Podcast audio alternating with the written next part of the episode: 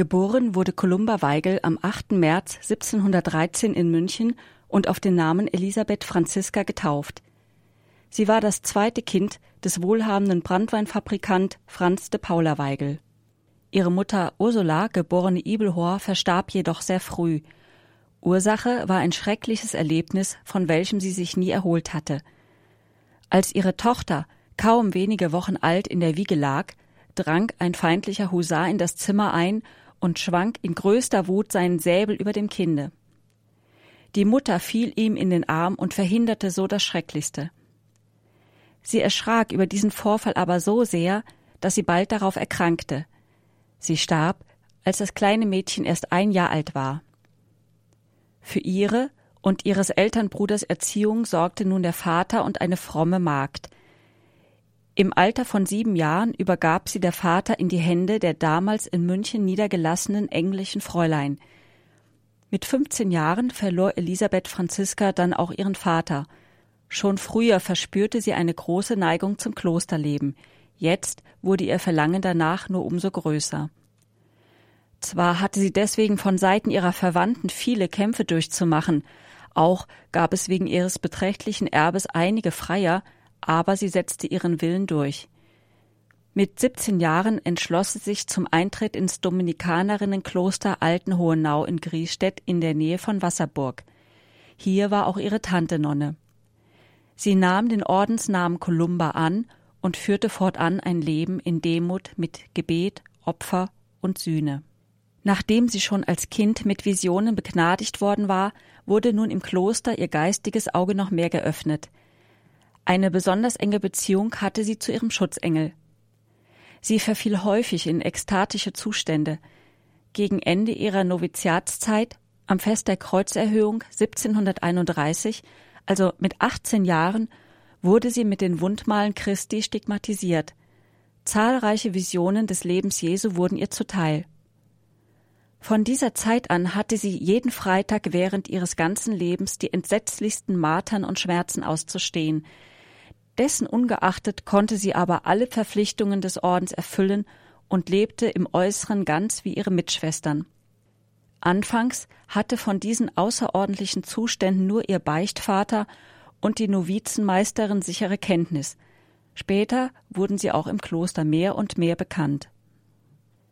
Während ihres Klosterlebens gab es immer wieder Schilderungen von Erscheinungen und mystischen Erlebnissen, die sie gehabt haben soll.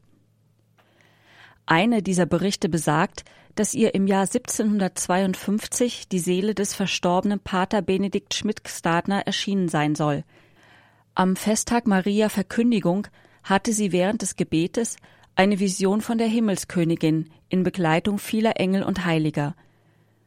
Kolumba wurde von ihnen in das Fegfeuer geführt. Hier erkannte sie sogleich die Seele des Pater Benedikt. Nachdem Maria die Hand nach ihm ausstreckte und zu ihm sprach, wurde er erlöst und konnte in den Himmel aufsteigen. Daraufhin soll in der Vision der heilige Augustinus zu Kolumba getreten sein und folgende Worte an sie gerichtet haben. Der gerechte Richter straft die Sünde, mein Kind. Wer nimmt das Leiden des Sohnes Gottes zu Herzen? Der Undank der Menschen sperrt der Hölle Rachen auf, und das Fegfeuer hat nur ein einziges enges Türchen. Viele Male soll Kolumba in Visionen die Seelen Verstorbener gesehen und diese durch ihr fürbittendes Gebet von ihren Qualen erlöst haben. Immer wieder gab es aber auch Zweifel an der Echtheit von Kolumbas religiösen Erfahrungen. Auch von manchen Mitschwestern wurde sie angefeindet, sie wurde als Betrügerin und Hexe verdächtigt. Alle diese unsäglichen inneren und äußeren Leiden und Trübsal ertrug sie aus Liebe zu Gott mit unaussprechlicher Geduld, so dass nie ein Wort der Klage über ihre Lippen kam.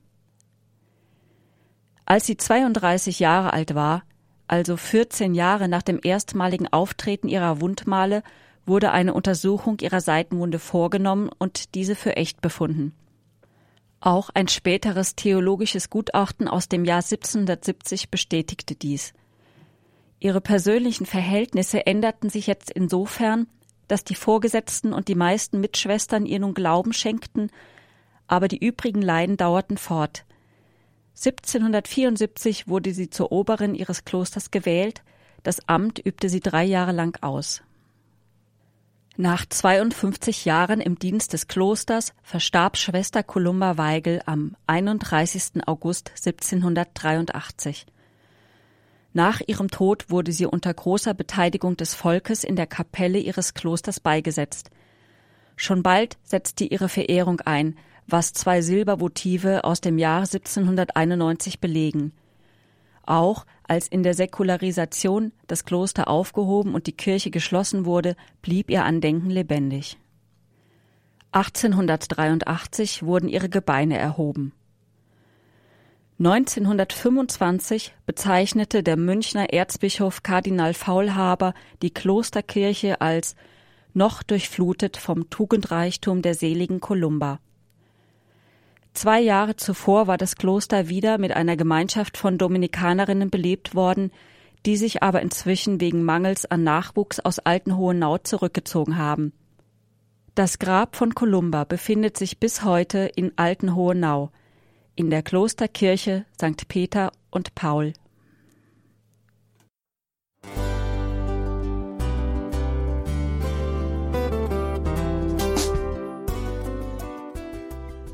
Liebe Zuhörerinnen und Zuhörer, vielen Dank, dass Sie unser CD- und Podcast-Angebot in Anspruch nehmen.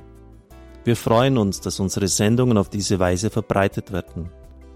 Dieser Dienst ist für Sie kostenlos.